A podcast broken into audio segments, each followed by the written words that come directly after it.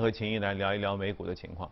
呃，我们不从正面来说美股了，因为美股这两天涨涨跌跌跌啊，其实跟这个十年期啊涨涨跌跌啊什么都已经说了很多了哈。我们说一下外围的市场，尤其是最近一段时间的欧洲的市场。我有一个疑惑是，每天在报欧洲市场的涨跌啊等等的时候，感觉是这样的：首先，疫情，因为原本感觉说，呃，欧洲好像更守秩序一些。应对疫情的政府的一些作为也会更加积极一些，但是万万没想到，第二波、第三波好像他们越陷越深。相比之下的是，美国随着疫苗的推进，啊，注射疫苗的人越来越多，好像整个疫情的这个人数是得到了明显的、完全的不一样的改观。然后，欧洲在复苏这条道路上受疫情的困扰，也似乎举步维艰。呃，越过感觉这个股市啊，走得越没有力量哈。为什么会出现这样的情况？然后，他们对于复苏来说是更。看好一点呢，还是说可能会更弱一些？其实你从最近它的那个 PMI 出来的一个数据是吧？那昨天的话出来三月应该是五十二点多啊，那比原先的话四十八点多，其实增长了很多。嗯。但是正如你所说，就是说德国的封城的话一直要持续到四月十八号，所以你现在看起来就是说它的 PMI 就是工业的 PMI 很好，嗯，就制造业完全是生产性的是吧？嗯。那德国的话已经到六十六啊。即使法国，法国的整整体的其实它是低于五十的，只有四十九点八。嗯。但是它的一个制造业的一个 PMI 的话，也是到了五十五十六多，是吧？嗯。说明整个一个制造业的一个情况是非常良好的。挺好。但是呢，因为有封城，是。所以旅游啊、酒店啊、休闲啊，服务业都不行。服务业都不行，所以它还是在五十以下，基本上也就反映了这么样的一个基本面。从今年今年整个欧洲股市，包括从去年。这个开始看的话，其实制造业涨幅确确实很大。你像欧洲传统的这些汽车，宝马、奔驰啊，这包括大众啊，那股股价涨幅都要接近百分之一百，就是从低点上来，是吧？这个这个幅度还是相对来说是比较大的。而且从昨天德国是吧，那也公布了它的一个财政方面的一个数字，是吧？那把今年，因为我们知道德国还是相对来说是一个比较保守的，是吧？财政比较严谨的一个国家。那在二零一九年疫情之前的话，整整个国家的一个国债的一个状况的规模的话，也只有占到 GDP 的百分之六十，是吧？那但是在二零年的话，它拿它的赤字要达到一千三百亿。那昨天的一个数据出来的话，今年二零二一年就是在这种情况下，哎，大家都觉得。经济开始复工了，对吧？那应该是量化了。那政府还是有预见呢，把整整个一个规模要拉到两千四百亿，就是比原来原先计划是一千八百，去年一千三百亿，今年我要拿出一千八百，我还要增加，嗯嗯，是吧？再增加了六百亿美金，是吧？所以这个当然它增加的同时，也不忘记就是把这个拿。多出来的钱还是有五百多亿美金的话，还是用于未来的这些绿色能源啊、这些科技上的一个投入，是吧？所以我觉得整体包括这两天耶伦啊、这个鲍威尔呃他们的一个作证，就是说刺激政策虽然现在经济大家都开始重启，慢慢下半年都开始复工，但是政府的这些扶持的这些措施，它一点也没有减弱。没有没有收手，所以从市场而言的话，呃，价值交易其实这两天是有所回调的。那主要还是这个美债收益率的一个原因，是吧？那因为美债收益率再往下去的话，整体的一个价值价值股，包括一些周期啊、原油啊，这个就是说银行啊，其实因为。年初至今，他们的涨幅都比较大。那剩下的话也有两到三天的一个回调。那可惜的话就是昨天整体科技股嗯没有在又跌了一跤啊又跌了一跤是吧？就是没有在整体价值股在回调的时候它没有启动。那主要还是的一些互联网的一些巨头是吧？不光是在我们国内，那包括美股昨天的脸书啊这些谷歌啊，包括像 Amazon。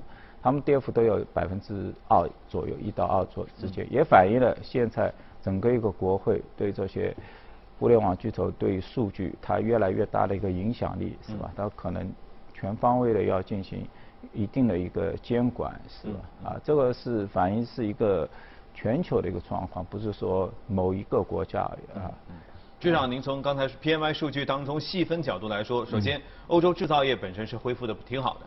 然后只是因为疫情的关系，对于服务业、其他的这些服务性行业、消费啊什么，会有一定的抑制作用。但其实这条路径其实可以参考美国，就是随着疫苗能够稳步的推进，因为肯定越打的人越多嘛。嗯。啊，不管他用哪家的疫苗，肯定要打下去。然后。也许恢复的时候的整个的增长的速度也会比预料当中有可能坏一些。我说的是欧洲的情况，嗯，会好会好一些，对，因为它一下就能恢复出来。等到欧洲人都出门旅游的时候，可能这件事儿，疫情这件事情可能正在慢慢的翻过去。对，今其实我们从今年交易的话，就是说一开始就是说，其实还在没有，就是说。制造业还没有完全成熟。其实你看见那个股价，就是在制造业，包括材料，它涨得特别的一个快。嗯，对。然后其实，在到十一月以后，那么我们突然看见，其实还在封封城的一个状态，整个整个就是绝大部分城市还没有解禁，是吧？那还没有放开。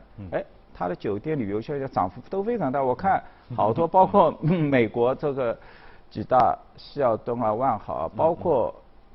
呃，欧洲的一些酒店管理官，哎，纷纷也回到了二零一九年。既虽然他们的实际的一个业绩的话，需要到二零二三年左右才能够恢复到疫情之前。就所以大家想啊，大家都在想，就是说，它股市它跑得很快，就是远远超出大家的所想象。那到到一定程度的话，往往我们会看见市场会有一定的，就是哎，这两天哎。很好啊，大家都出去了，怎么会这个股价又跑下来了，是吧？其实，就因为股价只是反映了这样的一个就是市场的这个预期，是吧？是，你看大家纷纷想出门，但油价突然之间涨了一下，结果一看呢也没什么大事儿，就是一条船搁浅了哈。就就像我们前面新闻当中说到，我也很奇怪，呃，可以理解，在这最繁最繁忙的石油的运输要道上，一艘油轮搁浅。肯定会造成堵塞嘛，就像我们这个路上堵车是一样的。那为什么它会影响到那么大呢？因为我觉得就是说，整个一条线路的话，它占到全球的一个贸易的百分之十二，是吧？就是环球的整体一个对外贸易整体一个金额。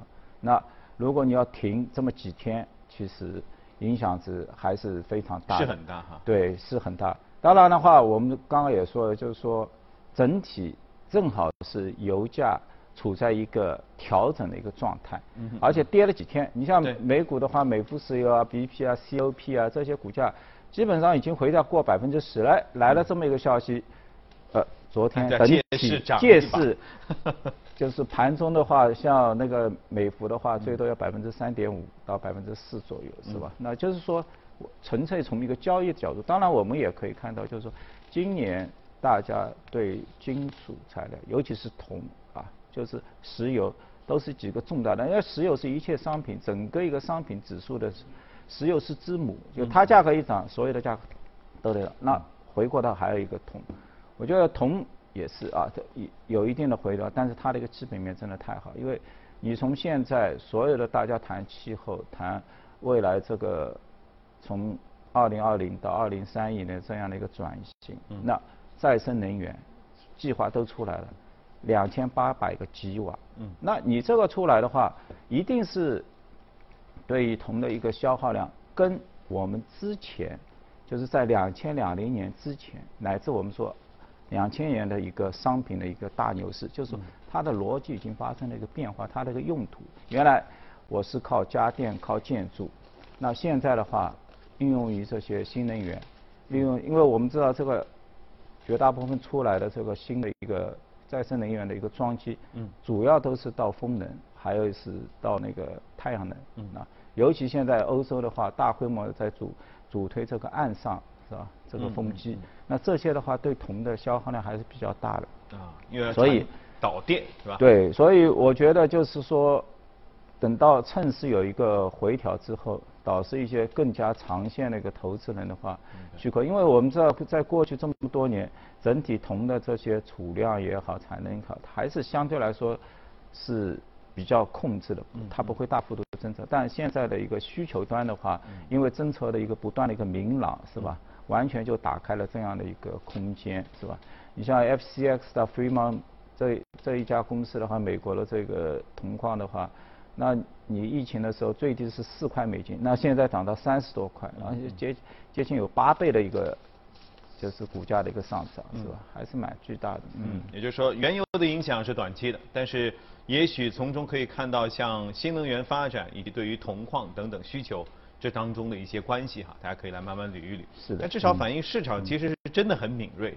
就一听哪儿还撞了一个车，就沉了呃，也就搁浅一艘船，好就能造成油价的立刻短期内的飙涨。所以他们这个神神经啊，这这这感受能力其实还有一个包包括昨天那个伊隆马斯说了，就是说哎，我的车也可以用比特币买的。对。啊，其实也也透露出很多信息，就是说大家一算你买。呃，昨天德银已经出来，就是说大概预计有百分之五。那那去年它是三百五十亿美金的销售，百分之五的话，就大概就是一年有一十七亿美金。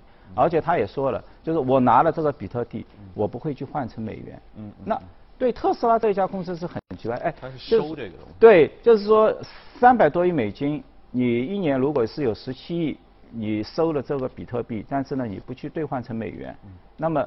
它的二零二零年呢，整个一个 EBITDA 值的话，大概在四十八亿，净利润大概在八亿。就是说，你的拿，就是说现金流，它也不是非常的一个巨大。那么十七亿美金你不兑换，你该怎么用？啊，其实你可以又可以把这样的一个去跟现在各大交易所，包括美国，很快可能就是会推出整个一个比特币的 ETF，是吧？那我们相信，它完全可以拿的这些。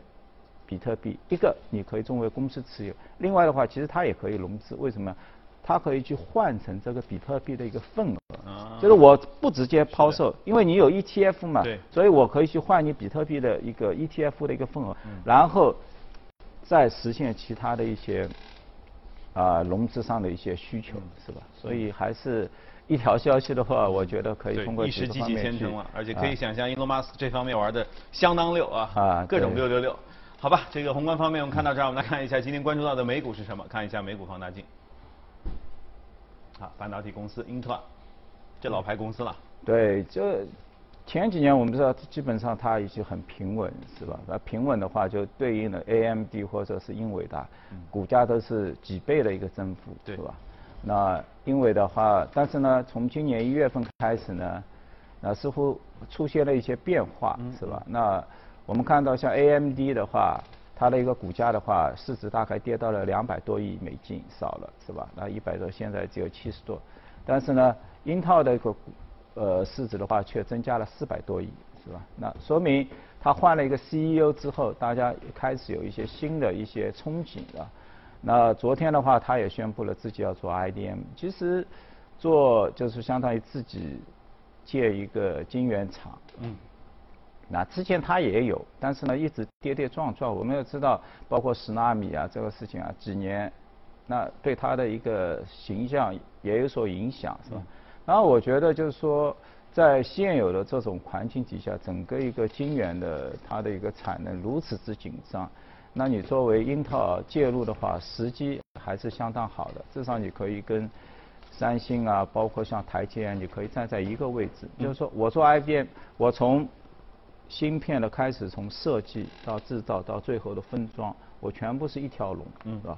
而且现在这个环境，他到美国国防部去也做了一个申请，是吧？那就是阐述了他为什么要制造这样一个工厂的一个必要性。因为其实甚至台积电也要到那个美国去设厂，是吧？设设这样的，而且他也获得了业内像微软啊这些、脸书啊这些。使用它这种服务芯片的数据中心芯片的这些巨头的支持，都鼓励他去做，但这个很花钱。嗯嗯。啊，大概是两百亿美金。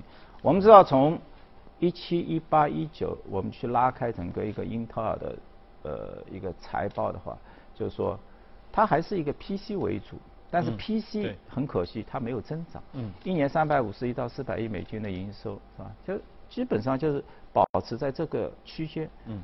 然后呢，它的一个数据中心，因为现在大家都到云端去，云计算啊、人工智能，那这一块是有增长，但它的幅度呢又很小，百分之三到百分之四，所以它是一个缓慢增长。然后里里面它有收购的两家公司，一家是说 FPGA 的啊，金额大概二十亿美金左右，那增长也比较少。Mobileye 的话，我们知道就是说，呃，就是无人驾驶的智能车的是吧？这一块不错是吧？每年增长有百分之三十，但是呢，这个增量在它整个一个七百亿当中的一个比重很小，是不是很大是吧？所以我觉得公司现在转型往这个 IDM 上面去靠的话，也是从它的一个长远而言的话，也解决它目前的相对来说，为英特尔的 PE 值真的很低，它比整个标普五百还要低，是吧？就是虽然是一家大公司，每年三块五到四块美金的一个营收，股息收益率也不错，百分之一，但是它只给到十二倍。嗯啊，就是比其他半导体公司都要低，那反映了它的一个低低增长的这么一个状态，是吧？那现在的话，我觉得一切因为有了这个 IDM，就是厂进来之后，特别是七纳米，是吧？因为之前的话，七纳米当然也对那个就是包括 EUV 是吧？机子那个 EUV 的光刻机需求量很大。是的。其实我们昨天看。